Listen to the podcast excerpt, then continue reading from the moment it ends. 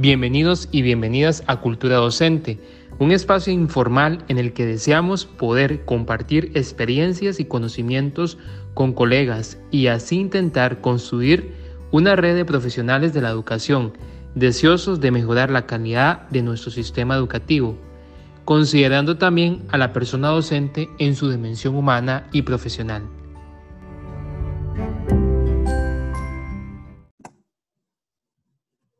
Bienvenidos y bienvenidas a un, episodio eh, más, tercer episodio este, de nuestro podcast. hoy, en el Día de la Confraternidad, justamente, esperamos que la hayan pasado bonito, que hayan descansado. Este año ha sido súper duro. Creo que ha sido el año más duro para ejercer esta noble profesión, ¿verdad? Justamente. Pero, eh, pues, recordar que hacemos el mejor esfuerzo y que aquí vamos y lo hemos hecho bien creo. Entonces, este, nos merecíamos este día de, descanso. Jackie, ¿cómo estás? Hola, bien, ustedes, feliz día.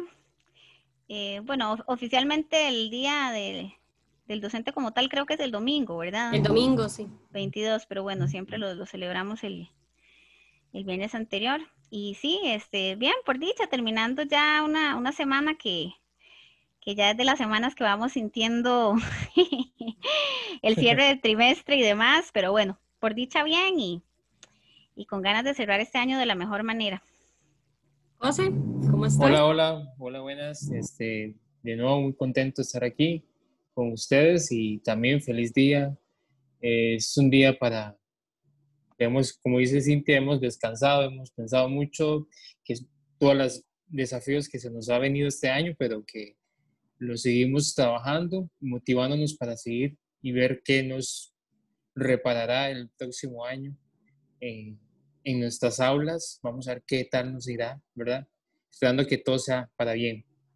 Y hoy este, tenemos nuevamente un invitado especial y lo voy a presentar. Él es Pablo Andrés este, Quiroz González y como habíamos anunciado en nuestra red social, hoy el tema es el acompañamiento docente desde la gestión educativa.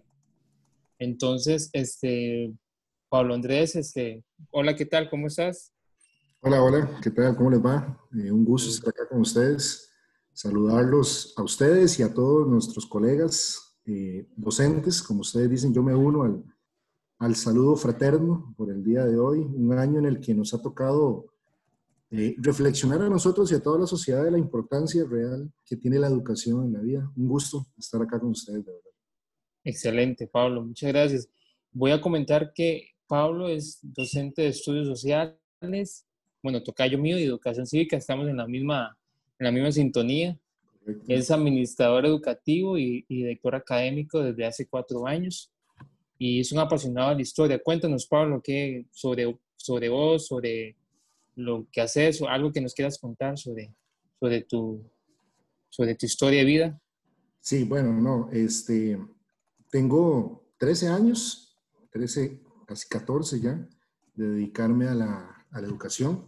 De esos 13 años, los últimos cuatro años, como bien vos decís, eh, los he dedicado a la, a la dirección académica de una institución los, los años anteriores a eso, eh, profesor de estudios sociales, apasionadísimo de la historia, apasionadísimo de la, de la, educación cívica también.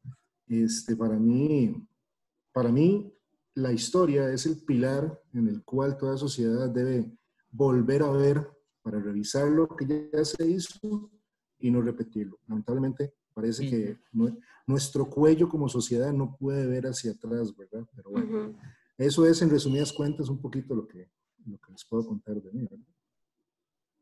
Ok, bueno, aquí estoy entre historiadores y... pero bueno, yo, yo soy de, del área de lengua, pero también me encanta la historia, la verdad. Así que de repente un día podemos hacer también un podcast de, claro, de historia o de la, la importancia de que los estudiantes conozcan también la historia y, mm, y, enlazado con la literatura, que de hecho pues son dos áreas obviamente que van bastante vinculadas. Bueno, em, Pablo Andrés nos acompaña hoy para hablar justamente de un tema que es em, súper importante en nuestra labor docente cotidiana. En realidad, en la labor docente, perdón, en la labor de, de todas las personas trabajadoras, pues siempre la figura de, del jefe, como se conoce un poco más tradicionalmente, pero eh, más ahora de líder, ¿verdad? Que es un concepto mucho más amplio y más moderno, es súper importante en nuestra labor, ¿verdad? Son quienes nos acompañan, quienes organizan, eh, y bueno, y más en un, en un ámbito tan complejo como lo es el sistema educativo. Entonces hoy queremos hablar un poquito de ese tema, ¿verdad? De cuál es ese rol que debe desempeñar un gestor, una gestora em, de educación en el acompañamiento principalmente del personal docente, ¿verdad? Entonces, eh, podemos iniciar ya con este tema. Claro, este, yo creo que, bueno, es importante iniciar este, eh, contextualizando, ¿verdad? Em, solemos confundir mucho o a veces, bueno, en educación se utilizan mucho los sinónimos de administración educativa y gestión educativa, ¿verdad? Creo que es importante también aclarar estos dos conceptos, porque bueno, uno parte mucho de la teoría, ¿verdad? Y el otro lo conocemos más del modo operativo, de la acción como... Entonces, Pablo, no sé qué, qué definición tenés vos de la gestión educativa. Bueno, claro, tocaste un punto importante. Muchas veces la administración educativa y la gestión educativa se entienden como sinónimos y está bien, está bien, es una tradición, ¿verdad? Sin embargo, creo que es importante diferenciar algo. El concepto de gestión administrativa como tal eh, o a nivel personal engloba. ¿Qué quiere decir eso? Es una visión integral, es, es algo más integral. No es solamente administrar una institución como tal, no es solamente estar ahí presente el jefe tradicional, sino que para mí la gestión educativa es donde se toma, por ejemplo, todos los elementos en donde convergen o que convergen en una institución, como lo académico, claramente, ya la administración pura como tal de una organización, pero también debe tomar muy en cuenta lo que es la relación entre docentes, las necesidades de los estudiantes e incluso la proyección comunal de una institución. Entiéndase tanto como extensión social o como conciencia social, pero también lo que es la comunidad extramuros, por decirlo así, es decir, relación con padres de familia, relación con, con, con las autoridades de la, de, la, de la, comunidad. Entonces, para mí, la gestión educativa, a diferencia de la administración educativa, engloba, es integral, es una visión holística, más que un enfoque corporativo de, de, de, administrar. Porque, ¿qué es? Y yo recuerdo, lo primero que uno entra, eh, los que han tenido la oportunidad de estudiar administración educativa, te enseñan la estructura de una organización y cómo debe llevar un hilo la administración de esa organización para lograr los objetivos, para llegar a conseguir los objetivos. La gestión educativa, por su parte, sí, toma esto, pero integra las otras demás o los otros elementos que deben ser parte fundamental de una institución, ¿verdad? Entonces es importante tal vez hacer esa aclaración de... Y, y a partir de, la, de la misma... Claro, y a partir de la misma gestión es que se va dando un clima organizacional, que también es otro concepto importante, ¿verdad? Este, algo que, que, yo había leído por ahí es que eh, se puede tener mucha vocación, se puede tener mucha pasión, este, uno puede querer cambiar eh, el sistema educativo de pieza a cabeza para mejorarlo, pero hay que tener conocimientos, ¿verdad? Y este, vemos tal vez, o ha sido uno de, de los puntos también débiles de, de, muchas personas que tienen estos puestos, ¿verdad? Este, a nivel eh, de dirección o de coordinación, que no precisamente este, son eh, gestores educativos, ¿verdad? De, de, formación como tal. Entonces, es donde tal vez podamos, podemos encontrar pues esas, esos vacíos que, que vos los mencionaste este, muy, muy, de forma muy concreta que, que hay que tener, que hay que saber, ¿verdad? Ahí tal vez, no ando lo que dice Cinti, tal vez como hacerle, plantearle una pregunta a Pablo, que ya nos ha hablado que la gestión es un tema más global, más, eh, toman varios, eh, no solamente la parte administrativa, sino que está la parte de lo académico, lo de los estamudos, como lo menciona. ¿Cómo sería entonces el liderazgo, el papel que eh, que tiene liderazgo de la gestión en la persona que está liderando. Pablo.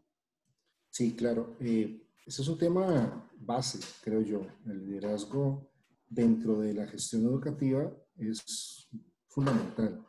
¿Por qué? Vamos a ver, el liderazgo yo creo que tiene que entenderse como un, como un ideal humano.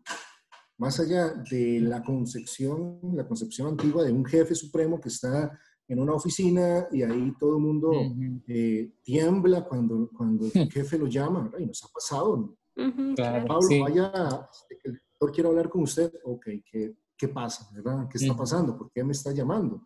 Porque se, se tiene... Y que le da miedo a uno. Exactamente, se tiene justamente eso, esa visión de que el director es el jefe y que el director cuando llama a un profesor es para decirle algo malo. Creo que esa, esa visión del jefe supremo es necesario convertirla y ya, muy pronto.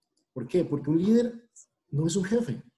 Un líder, vamos a ver, trata de liderar, vale la redundancia, trata de guiar, trata de guiar a un equipo humano eh, y justamente es eso, y ahí quiero resaltar esa palabra. Es un equipo de humanos, de seres humanos, en una estructura horizontal, claro, es importante no perder también de, de, vista, de vista.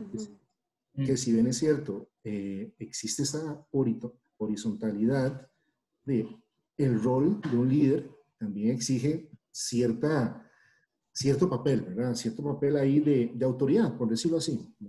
Claro, claro que sí. Entonces, dado esto y dicho lo anterior, yo creo que el liderazgo en una institución debería basarse, creo yo, en tres elementos básicos. Primero, la apertura. Es muy importante que un gestor académico, un gestor educativo, tenga la apertura para escuchar, para escuchar a todo su entorno, para escuchar a los docentes, para escuchar a, asistentes administrativos, para escuchar a sus propios superiores, por decirlo así también, ¿verdad? Y no cerrarse a esa errónea visión de que como es el director, de que como es el jefe, lo que él dice es lo que se hace, nada más, ¿verdad? Y lo que él eh, propone es lo mejor, es lo mejor para todos. Creo que eso tiene que irse dejando de lado ya, porque el liderazgo no es eso y la gestión administrativa no es eso tampoco. Segundo punto que para mí, y quiero resaltar acá, es la actualización. Cintia comentaba algo muy importante, que era la formación como gestor. Eso es fundamental. Eh, uno puede ser un excelente docente, uno puede tener mucha vocación, mucho liderazgo, pero la preparación para un puesto como el de, la, gestor educativo es fundamental. Esa actualización entonces nos va a tener siempre eh, enterándonos de las nuevas corrientes, que se está hablando nuevo sobre la gestión, de las nuevas pedagogías, del trabajo del talento humano, eh, de los nuevos desafíos a los que se enfrenta el sistema el sistema académico, y entonces eso nos va a llevar a que el líder vaya evolucionando, ¿verdad? Vaya evolucionando con los tiempos y las instituciones entonces no se vayan quedando atrás. Es un segundo punto que para mí es fundamental en el liderazgo. Tercero, importantísimo, humanidad más que humanismo. ¿Por qué? El líder debe tener siempre muy claro que se trabaja con seres humanos, no con autómatas, con seres humanos. Una institución educativa, ustedes lo saben, todos lo sabemos, es un ente social propio, es un organismo social ahí. Las relaciones sociales que se desarrollan en una, institución educativa son muchísimas. Entonces, trabajamos muchas personas en una institución educativa, tenemos nuestras ideas, nuestros problemas, nuestras aspiraciones, nuestras opiniones. Entonces, el humanismo para reconocer eso para mí es fundamental. No somos robots, no somos autónomas que simplemente seguimos una instrucción y ya, sino que somos seres humanos. El humanismo dentro del, liderazgo, la humanidad dentro del liderazgo, fundamental. Para mí, yo, en lo personal, baso eh, la, la, concepción del liderazgo en estos tres pilares. Claro, muchas gracias, súper importante eh, verlo así, ¿verdad? De una manera como más, más esquemática. Y mm, ahora que usted hablaba de la apertura, pues también tiene que ser todo un reto, ¿verdad? Porque dentro de esa apertura también hay que incluir sin duda eh, un elemento fundamental que son los padres de familia, ¿verdad? Entonces, eh, yo me imagino que también dentro de esa gestión hay que estar, como, como diríamos popularmente, jugando con, con todas esas fichas eh, de una manera lo más equilibrada posible porque hay que balancear entre escuchar, ¿verdad? Y también tomar decisiones que de una u otra manera, pues a veces no todos esos entes que son parte de la comunidad educativa, eh, estudiantes, eh, docentes, padres de familia, sector administrativo, otros servicios, eh, pues no necesariamente todo lo que vayan a aportar se puede tomar, ¿verdad? Entonces yo me imagino que por ese lado también, este, pues debe ser todo un equilibrio y, debe ser un arte que se va construyendo con los años, ¿verdad? Con la experiencia.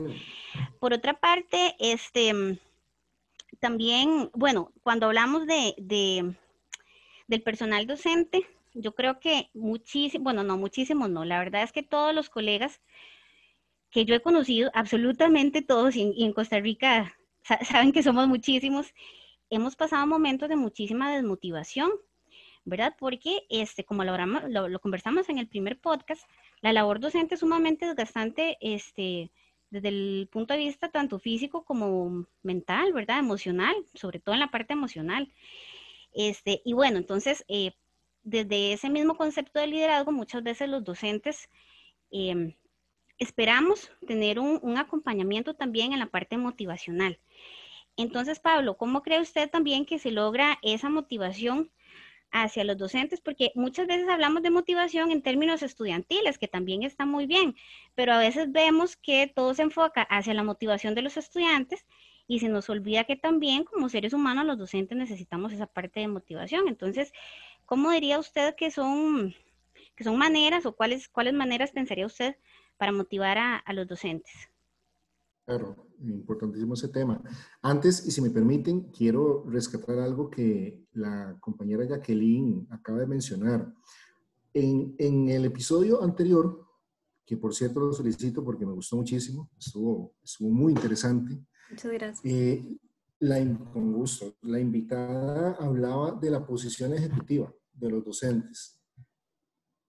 Eh, Jacqueline mencionaba algo que tenía que ver eh, con la relación con los padres. Es cierto, la apertura de un líder es escuchar, totalmente de acuerdo, pero también tiene que mantener esa posición ejecutiva para saber que no todo lo que viene o lo que llega a él es, es, es conveniente aplicarlo. Entonces, eh, profesores, o sean este, directores, deben aprender y a veces se nos olvida eso. Esto era nada más un, un comentario que quería que quería traer a colación. Eh, el, eh, perdón, la motivación docente. Ese es un tema neurálgico, fundamental. ¿Qué pasa? Si un docente no está motivado, ¿cómo va a transmitir esa motivación a sus estudiantes? Para mí hay dos pilares fundamentales en el proceso educativo. Claramente, como docentes, como educadores, nos debemos a nuestros estudiantes. Ese es el primer pilar, creo yo. Pero un pilar igual de importante somos, nosotros, los docentes, claramente, ¿verdad? Si un docente no trabaja motivado y no llega a clase eh, con esa motivación de trabajar, ¿cómo va a transmitirla a los estudiantes? La motivación, creo yo, debe ser cotidiana, debe, debe, debe estimular al docente día a día, no solamente en, en eventos específicos. ¿Cómo puede motivarse un docente? Bueno, lo digo desde mi experiencia personal soy docente y a mí me gustaba que, por ejemplo, se reconociera el trabajo. Tal vez no en frente de todos, tal vez no en una reunión o en una reunión en el gimnasio, pero sí qué bonito cuando, cuando uno, un director o incluso otro compañero, le dice, mira, qué bien hiciste esto, qué bonito quedó esto que, que, estabas trabajando, qué bonito se ve esto que está en tu planeamiento. Eso es fundamental. Eh, ¿Y cómo creamos eso?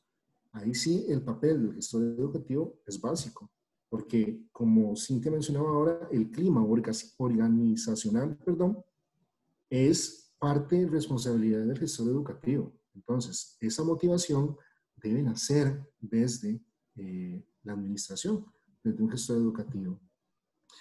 Vamos a ver, el escuchar a un docente. Eh, eso es fundamental. Pequeñas cosas motivan a un, a un docente, y ustedes bien lo saben.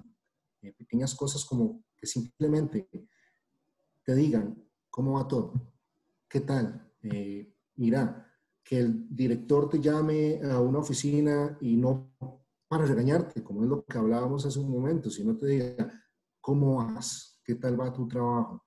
¿Qué pensás que, que, podemos mejorar? Eh, ¿Qué te parece si hacemos esto? ¿Cuál es tu opinión al respecto? ¿Cuál es tu opinión al respecto de, del planteamiento pedagógico, del planteamiento académico? Es fundamental que los docentes nos sintamos y se sientan partes de un proceso, que es el proceso educativo. Y está bien, existe una, una administración que, que, vela por eso, pero el docente es el experto de aula, el docente es el que está día a día con, con los estudiantes. Entonces, la motivación tiene, tiene que buscarse. Creo yo que lamentablemente, y, principalmente aquí voy a hacer una crítica a nuestro sistema público, principalmente, lamentablemente la motivación dentro del el MEP cada vez es menor y cada vez y uno lo ve. La saturación de los docentes para mí es un tema que se tiene que atacar ya.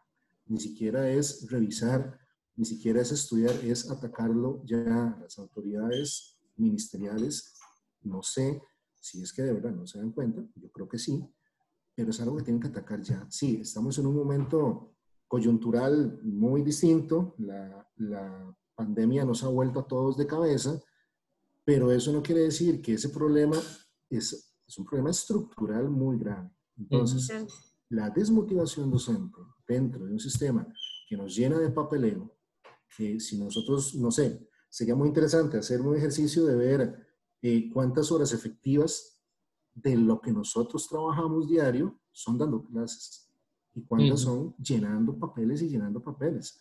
Entonces, la motivación, sí, exactamente. La motivación es un aspecto que se tiene que, que, manejar, o sea, es un aspecto fundamental dentro, de, dentro, del, dentro del perfil docente, creo yo. Rescatar esa parte humana, esa parte del reconocimiento, de, de, que el docente sepa que uno está con él, que, que, no está solo en un aula, que puede acudir a una persona. Son pequeñas cosas. Claramente después viene todo lo que es eh, la motivación ya económica, la motivación intelectual, la motivación emocional, todas esas claro, también son fundamentales, pero para mí la motivación es diaria. Todos los días se debería motivar a un docente que está haciendo bien su trabajo. Claro.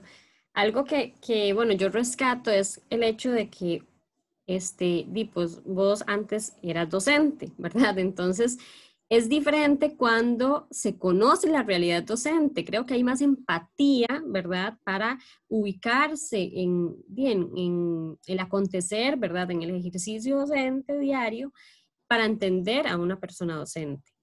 Y este, lamentablemente, pues no todas las personas que llegan a estos puestos necesariamente han pasado por aulas. Entonces, tal vez ahí es donde cuesta un poco más aterrizar esa idea de, cómo vive el día a día la persona docente. Em, en ese sentido, digamos, eh, de que estamos hablando de motivación, ¿verdad?, a, a, las personas docentes, ¿cómo cree usted que se puede dar un adecuado acompañamiento al docente sin que la persona sienta que está haciendo una intromisión en su vida, ¿verdad? Porque a veces y pues cuesta, sé que los docentes somos súper difíciles, eh, sé que cuesta mucho tal vez dar una crítica constructiva, una retroalimentación para mejorar, porque pues a veces hasta el mismo docente está a la defensiva. Como decíamos al principio, nos llama el director y es como, algo malo hicimos, nos va a regañar por algo, ¿verdad? Entonces, ¿cómo darle un adecuado acompañamiento al docente eh, de, una forma, bueno, la palabra lo dice, adecuado, ¿verdad? Sin que la persona sienta que este, se está metiendo ahí como con, con su trabajo de mala forma. Como que es más supervisión que otra cosa. Exacto, exacto. Que no se sienta eso. Sí, claro, ustedes acaban de tocar lo que para mí es, es el eje, es el, es el punto, ¿verdad? Eh, la intromisión. Vamos a ver, yo aquí lo abro desde un punto de vista muy personal de lo que a mí eh, me gusta transmitir en mi, en mi gestión. El acompañamiento docente no debe significar eso, intromisión. ¿Por qué? Vamos a ver, nosotros somos, somos especialistas en nuestras materias. Básicamente es como, yo pienso que cada docente es dueño de su materia y debe ser dueño del aula desde el momento en que ingresa a ella. Entonces, el acompañamiento debe darse desde un ámbito para mí de la libertad, de, de, que el docente sienta que su propuesta pedagógica, que su metodología es respetada y no criticada. Claro, todos tenemos áreas de mejora, totalmente de acuerdo. Y creo que es responsabilidad de un gestor académico o de un gestor educativo diagnosticar esas áreas y decir al docente, mira, eh, creo que puedes mejorar en esto, pero sin que sienta que se te está obligando. Una cosa es decirle a un docente, ¿no has pensado en que tal vez podríamos mejorar en esto? Decirle, usted haga esto, y es mejor. Es muy distinto. Una orden. muy distinto. Exactamente, exactamente. Una orden a mí que me ha tocado en otros, cuando uno empezaba a trabajar y en otros momentos, yo recuerdo una vez que a mí me dijeron, cambie este ítem de este examen, porque este no se puede preguntar en esta institución. Y yo me negué a cambiarlo. Entonces, eh, así no es. Para mí, así no es. Creo que, que el respeto hacia el docente, el estar a la par, no sobre el docente, muy, muy distinto a eso, el trabajo en equipo, la comunicación, todo eso demuestra un acompañamiento. Para mí eso es el acompañamiento. Es, es, brindarle al docente las herramientas y principalmente la libertad de desarrollar su labor, no estar sobre él, no estar viendo qué hizo mal, no estar viendo si escribe mal eh, en una pizarra o si no, es darle herramientas de acompañamiento y libertad para desarrollar su labor. O al menos eso es una visión muy personal, ¿verdad? De lo que es el acompañamiento docente. Este, no, y es sumamente importante lo que usted dice, cómo ese acompañamiento debe ser más, más humano. Usted incluso lo dijo, ¿no? Que es fundamental. Este, tal vez ahí eh, nos podrías hablar un poco sobre algunos consejos sobre comunicación entre docentes y directorías, algo, ya has dicho algunos y creo que son muy importantes, pero como para que nos puedas complementar.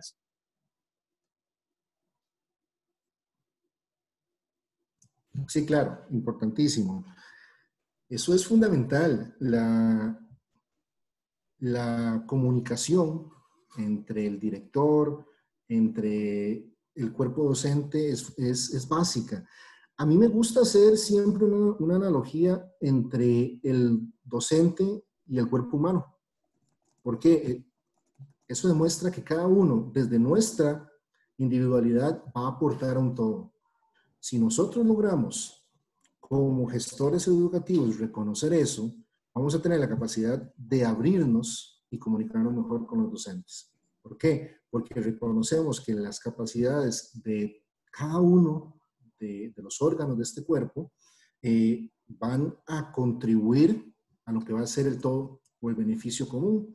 Entonces, dicho esto, para mí, pilares fundamentales en la comunicación, lo que he venido mencionando desde que empecé, la apertura del director o directora para entender al docente y para hablar con el docente, la empatía fundamental, los gestores debemos empatizar con los distintos momentos de los docentes. El respeto al trabajo, el respeto a, la figura del docente, el diálogo principalmente, tener mucha posibilidad de, diálogo, eh, fomentar ese, ese diálogo, la escucha y sobre todo la confianza en el trabajo que hace un docente.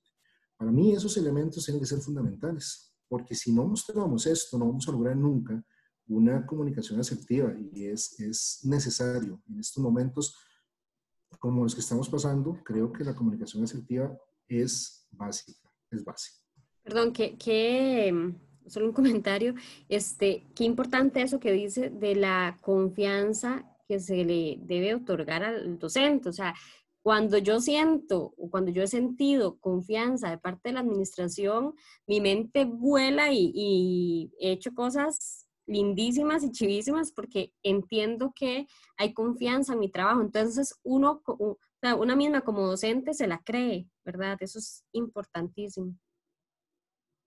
Claro, claro, y es fundamental transmitir esa confianza, porque volvemos al tema de motivación. Cuando, cuando un docente eh, se siente motivado, perdón, cuando un docente se siente con la confianza en que su trabajo está siendo eh, valorado, en que su trabajo está siendo bien, eh, bien este, visto, ¿qué hace uno? Claro, quiero seguir haciéndolo. Y eso que, que vos decís, Cintia, es fundamental. Cuando uno siente esa confianza y esa tranquilidad, la creatividad nace, eh, viene solita, por decirlo así. Entonces eso usted lo fluye, fluye. a sus estudiantes. fluye, exactamente, exactamente. Bueno, y, y, eso de la confianza, eh, creo que también incluso, mm, eh, ya que hicimos alusión al, al podcast anterior, también tiene mucho que ver con nuestra salud mental, ¿verdad? Porque si nosotros no nos sentimos en un ambiente de confianza y también, pues, en lo que tiene que ver con, con, alguien que, aunque ejerza un liderazgo, pues ciertamente es nuestro superior, ¿verdad? Es una figura de autoridad también. Eh, si no sentimos esa confianza, pues nuestra cotidianidad es totalmente distinta a si sentimos un ambiente de confianza, que podemos eh, proponer ideas, proponer cosas diferentes para una institución o para nuestra, nuestro trabajo de aula y pues eso va muy enlazado con la comunicación asertiva, ¿verdad? Que, que se, habla, se habla mucho de comunicación asertiva en la actualidad, eh, pero no siempre la practicamos. Incluso ahora que ustedes lo mencionaban y que, y que Pablo lo mencionaba en el contexto actual, yo creo que muchas veces lo, lo hemos visto quizá incluso más, de una manera más patente en la comunicación escrita, porque resulta que en la comunicación escrita no vemos el semblante, no vemos si nos están haciendo un gesto de aprobación o desaprobación. Hay un montón de elementos no verbales que no tenemos y entonces de repente eh, nos escriben un correo y nosotros eh, no sé si me está regañando o, de repente sentimos un tono que, realmente no era necesariamente la, la, la idea Exactamente, entonces hay que tener mucho cuidado con toda esta parte también eh, cuando nos comunicamos de una manera más escrita, bueno, y por supuesto de manera este, presencial, eh, oral, pues también, sin duda. Y bueno, yo creo que también eh, el trabajo en equipo, ¿verdad? Que tiene que ver con esto, que todo esto que hemos hablado a lo largo de todo el podcast, ese equipo que hacemos entre docente y gestor educativo y pues ojalá parte de ese equipo em, también de manera consistente lo forman los padres de familia, ¿verdad? Que esto es muy directo en los resultados, bueno, en el, proceso, enseñanza-aprendizaje y en los resultados también, ¿verdad? Porque yo lo veo de una manera un poco comparativa con, cuando, con el equipo de papá y mamá. Si papá y mamá están de acuerdo, los hijos saben lo que tienen y no tienen que hacer, saben cuáles son las reglas, saben qué se espera de ellos. Pero si yo sé que papá dice una cosa y mamá otra o viceversa, este, ahí se empieza un conflicto y no hay, no hay un, orden, ¿verdad? Entonces yo, yo, lo comparo mucho con esto. Entonces, bueno, este, creo que ya, ya vamos cerrando, ¿verdad? Yo creo que ha sido sumamente provechoso. Este tema es, como lo mencionaba Pablo, de nuestra vida cotidiana, ¿verdad? De lo que nos motiva cada día de esas comunicaciones que van desde, desde la comunicación más pequeñita hacia, hasta la más grande, que tiene que ver con los eventos más, más grandes, a veces más importantes del colegio, ¿verdad? Como un acto cívico, cuestiones de ese tipo. Pero bueno, son parte de esa cotidianidad, cotidianidad perdón, nuestra docente y, y, por eso pues creo que es un tema de suma relevancia y que ojalá pues eh, las personas que se encargan de la gestión educativa puedan reflexionar también sobre este rol tan importante sí, agradecerle a Pablo por, la, por estar con nosotros, pues, darnos bastantes consejos sobre el tema de la gestión. Creo que yo me quedo con esa, el tema eso de la comunicación, que Jackie también lo, lo recalcó en la parte asertiva, ¿verdad? Tan importante, que tan necesaria, tan humana, que a veces hace tanta falta. Gracias, Pablo, por estar con nosotros esta noche y, y darnos estas, estas ideas y que las personas que nos están escuchando también, muchas gracias. Sí, por mi parte, bueno, yo soy estudiante actualmente de, de la maestría de Administración Educativa, entonces todo esto también es, es un esfuerzo que agarra uno como estudiante en miras de, pues, de poder ejercer, ejercer en el momento. Y este, de, de, forma muy personal agradezco muchísimo porque pues ahí va dando muchos tips que, uno desde ya necesita, ¿verdad? Entonces, creo que como coincido con los compañeros, fue muy provechoso. para sus saquitos, Cintia. Sí, justamente, justamente. Este, fue muy provechoso y le agradecemos montones el tiempo que, que se tomó para poder acompañarnos. No, con todo gusto. Para mí es un placer, es un honor estar acá hablando un ratito de, algo que nos apasiona a todos, ¿verdad? Que es la labor docente en cualquiera de las formas que, Ari, exacto. implique. Adelante, los felicito por esto, por este proyecto. Es un proyecto muy interesante, es un proyecto muy necesario, creo yo. Los docentes necesitamos esos espacios donde se hable de lo que pasa día a día. Y encantado. Muchísimas gracias a ustedes más bien por, por, por invitarme y por tenerme aquí un ratito. Bueno, muchísimas gracias. Con esto cerramos entonces y nos esperamos para el cuarto episodio próximamente. Nos vemos. Chao.